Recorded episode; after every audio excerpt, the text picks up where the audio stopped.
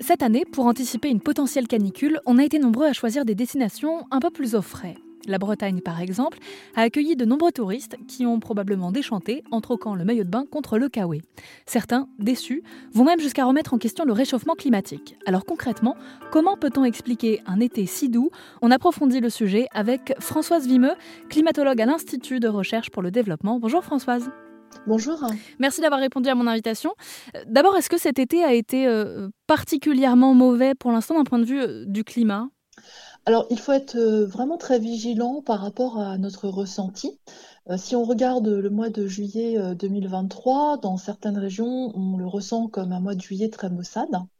Mais en fait, euh, ce mois de juillet, d'abord, si on regarde la température moyenne euh, sur euh, toute la France métropolitaine, eh bien, on est au-dessus des normales de saison, de près de 1 degré. Et puis, si on regarde tous les mois de juillet depuis le début du XXe siècle, donc il y en a eu 123, eh bien, le mois de juillet 2023, c'est le 15e mois de juillet le plus chaud. Donc, c'est pas un mois de juillet aussi maussade que ça en termes de température. Ensuite, ce qu'il faut comprendre, c'est que quand on parle de réchauffement, climatique, on regarde des tendances sur le long terme, c'est-à-dire que l'on regarde comment la température évolue décennie après euh, décennie. Et donc, on a une tendance long terme au réchauffement, mais autour de cette tendance, on peut avoir une variabilité d'une année à l'autre. On sait qu'on va avoir des étés de plus en plus chauds, mais on pourra avoir de temps à autre des étés un peu moins chauds. Et là, on aura l'impression d'avoir un été maussade. C'est-à-dire qu'on s'est peut-être euh, trop habitué à avoir des 30 degrés euh, l'été, alors que, euh, il faut le rappeler, c'est pas du tout normal en fait. On s'habitue effectivement euh, très vite à avoir euh, des étés euh, chauds. L'été 2021, tout le monde s'en souvient comme un été maussade. En revanche, l'été 2021, il est comparable aux étés les plus chauds que l'on a vécu dans les années 50 et les années 60. Donc ce qui nous paraissait un été chaud, voire très chaud il y a quelques décennies, nous paraît comme un été normal aujourd'hui. Et donc c'est pour ça qu'il faut être particulièrement vigilant quant aux impressions que l'on a par rapport à la température euh, que l'on ressent dans une région. On nous dit que le mois de juillet 2023 a été le mois le plus chaud enregistré sur Terre. Comment on peut expliquer qu'en France, on ne l'a pas ressenti comme tel, en France métropolitaine en tout cas? Quand on regarde en détail, euh, on voit qu'on a eu euh, des vagues de chaleur particulièrement intenses en Chine, en Europe du Sud-Est, aux États-Unis, en Californie ou au Mexique.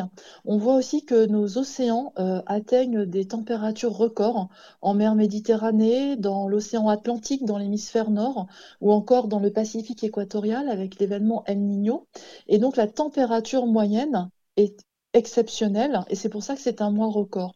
On n'a pas ressenti de température particulièrement élevée en France métropolitaine.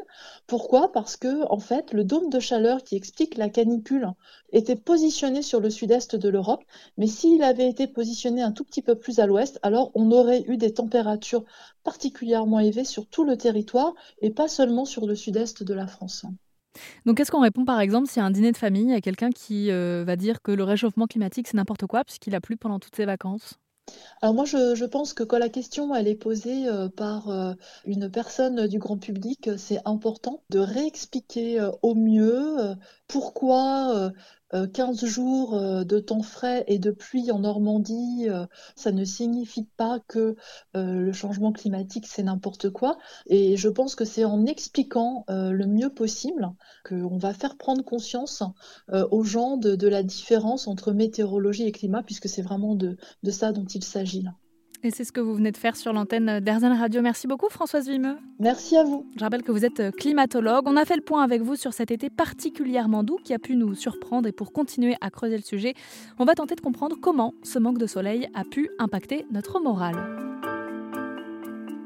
Bonjour Cécile Neuville. Bonjour. Vous êtes euh, psychologue spécialisée en psychologie positive. Alors vous allez peut-être euh, pouvoir répondre à cette question. Est-ce que le soleil, ou plutôt le manque de soleil, impacte notre mental? Alors, eh bien oui, malheureusement, il y a quand même une petite influence de la météo en général qui peut influencer euh, notre morale, notre état d'esprit et notre état, notre niveau de bonheur, j'ai même envie de dire. Heureusement, quand même, bonne nouvelle, cela ne l'influence que de 10%. Hein, des recherches euh, en psychologie positive ont, vraiment étudié l'impact bah, des événements extérieurs de notre environnement euh, sur notre niveau de bonheur et ça n'impacte que sur 10%. Donc, on a 90% de possibilités de pouvoir euh, passer quand même des bons moments malgré tout, quel que soit l'environnement dans lequel se déroule notre été ou la rentrée à venir. Autour de moi, j'entends beaucoup, euh, j'ai l'impression de ne pas avoir eu d'été, notamment parce qu'il n'a pas été euh, euh, très ensoleillé, surtout pendant le mois de juillet. Est-ce que vous avez des solutions pour eh bien, démarrer la rentrée quand même avec des choses positives en tête, d'un bon pied? Bah oui, déjà, déjà, ce qu'on peut avoir conscience, c'est quand même hein, le soleil, ça, favorise la création de la vitamine D et ça nous met dans une énergie. Donc, au niveau biologique, ça nous met de bonne humeur. Et puis après, psychologiquement, on s'est habitué au fait que bah, quand il fait beau, je suis bien. Et donc, euh, même si mmh. c'est pas une réalité, en fait, ça influence pas directement notre vie. Malgré tout, psychologiquement, on s'est conditionné à ça. Et donc, euh, souvent, quand on va revoir en arrière et juste faire un bilan très général et global, en disant, ah, il a pas fait beau de l'été, alors qu'en fait, finalement, dans les faits, c'est qu'il y a eu quand quelques belles journées. Il y a eu des journées où il a fait beau euh, ou au moins chaud, même s'il n'a pas plu. On a eu quelques orages, mais finalement, ces jours-là, est-ce qu'on n'en a pas profité pour passer un bon repas en famille ou euh, un bon moment sous la couette et se ressourcer autrement qu'au soleil?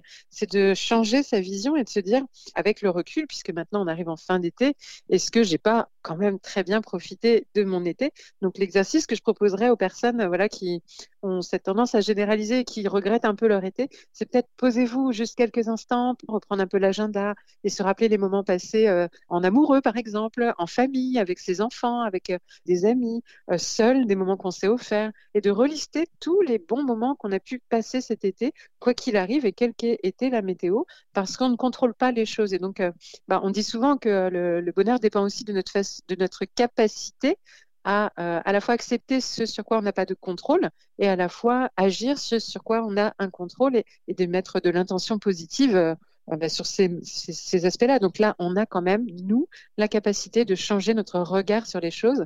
Donc, une petite liste des, ah, allez, je vais dire des, kiffs de l'été, quoi, des, petits bonheurs de l'été, des moments précieux, des instants partagés, des, des discussions passionnantes, des loisirs que l'on a pu faire, des temps qu'on a pu se prendre pour soi.